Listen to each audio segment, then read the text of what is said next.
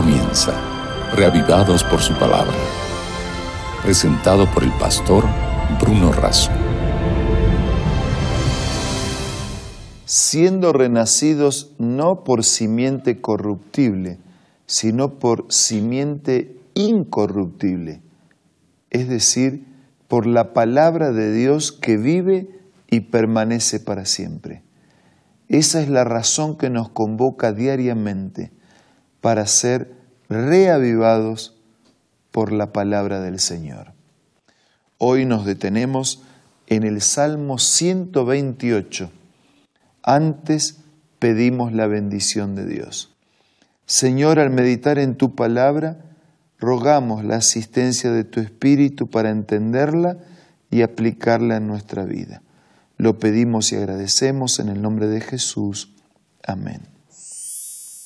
El Salmo 128 es un salmo breve, es un cántico gradual, tiene seis pasajes, está dedicado a la persona, a la familia, y fue Martín Lutero el que aplicó este salmo como una canción de bodas, una canción para el matrimonio. En realidad son bienaventuranzas de aquel que respeta a Dios y coloca su vida, en, sus manos. Vamos a compartir la lectura de este salmo. Bienaventurado, feliz, dichoso, todo aquel que teme a Jehová, que anda en sus caminos. Cuando comiere el trabajo de tus manos, bienaventurado serás y te irá bien.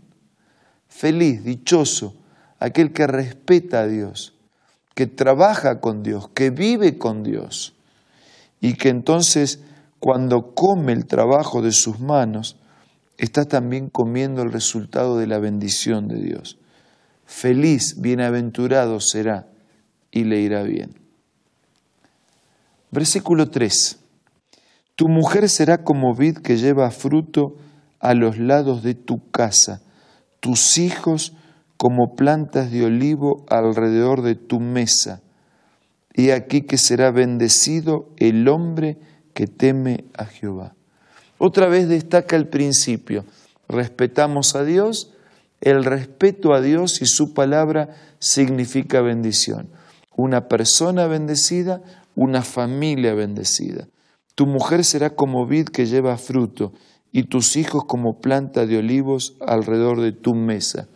Tanto las vides como los olivos eran esenciales en la agricultura de aquellos días y también como un recurso de alimento y de mantenimiento de la vida, por la zona, por la geografía, también por el estilo de vida. Así que están hablando de dos eh, alimentos de, de lo más común y de los más importantes en aquel tiempo. La esposa será como una vid cargada de frutos por su conducta, por su actitud. Y los hijos como plantas de olivo que proveen el alimento, la sombra, la protección. Versículo 5. Bendígate Jehová desde Sión y veas el bien de Jerusalén todos los días de tu vida y veas a los hijos de tus hijos. Paz sea sobre Israel. Un capítulo breve, pero significativo, bonito, por sus promesas. Un capítulo que comienza diciendo que cuando la persona respeta a Dios es bendecida. Cuando la familia se construye respetando a Dios, es una familia bendecida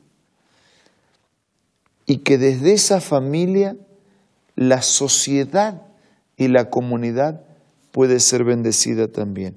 Bendígate Jehová desde Sión, veas el bien de Jerusalén todos los días de tu vida y que incluso pueda ver a los hijos de tus hijos y que la paz sea sobre toda la comunidad.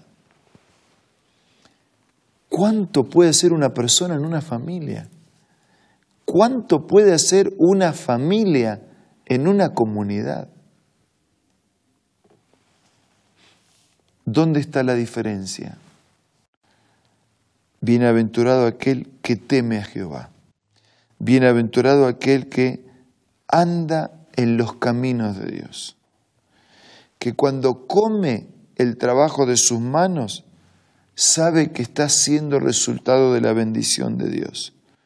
Bienaventurado aquel que es bendecido por Dios y bienaventurado aquel que está en paz con Dios y que comparte la paz con su comunidad.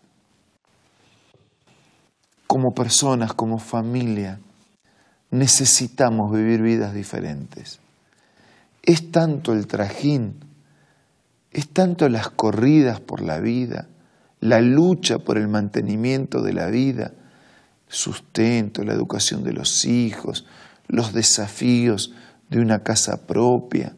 Es tanto la lucha y las corridas de la vida que a veces pasamos por alto la prioridad de correr con Dios y de anteceder a la carrera un encuentro con Dios. Era Lutero también el que decía que cuando su día tenía muchas cosas para hacer, él entonces dedicaba dos horas a estar con Dios. Cuanto más tenemos para hacer, cuanto más necesidades, desafíos, problemas, trabajo, más tiempo tenemos que pasar con Dios.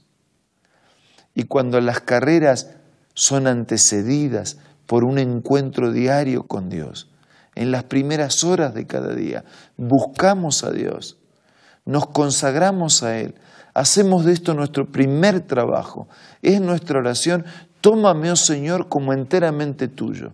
Quiero conocer hoy tus caminos y andar en tus caminos. Cuando nos colocamos en la presencia de Dios, corremos, vivimos, luchamos, trabajamos, nos movemos en su presencia y el resultado es su bendición. Y el resultado es una bendición en mi familia. Y esa persona y familia bendecida son una bendición en la sociedad y en la comunidad. Amigos, pensemos, comencemos cada día con Dios. Hagamos de este revivados por su palabra algo más que una secuencia. Hagamos de esto una experiencia diaria, permanente, que me convoca con Dios para sentirme en su presencia, recibir su perdón, ser asistido por su gracia, sostenido por su misericordia, movilizado por su poder para tener una familia feliz para impactar en una comunidad que necesita de familias felices y bendecidas. Por supuesto, no es esto una tarea que podamos hacer solos. Por supuesto, necesitamos imperiosamente de la ayuda, de la bendición, de la gracia de Dios. Por eso, vamos a pedir su ayuda en este momento.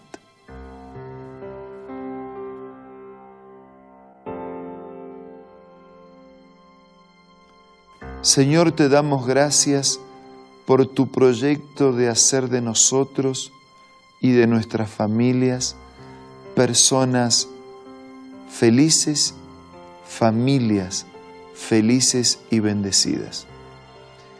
Por favor, en este momento nos colocamos en tus manos para que nos bendigas, para que nos ayudes a fortalecer nuestra comunión diaria contigo a empezar el día con Dios, a vivir todo el día con Dios, a caminar permanentemente en tus caminos y de esa manera ser bendecidos, ser fortalecidos y ser una bendición y una fortaleza para los demás.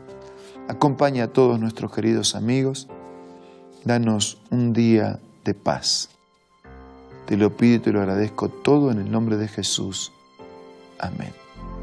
Muchas gracias. Fue muy bueno estar juntos. Que sea mejor estar junto a Dios todo el día. Nos reencontramos mañana para seguir siendo reavivados por su palabra. Esto fue reavivados por su palabra. Presentado por el pastor Bruno Razo.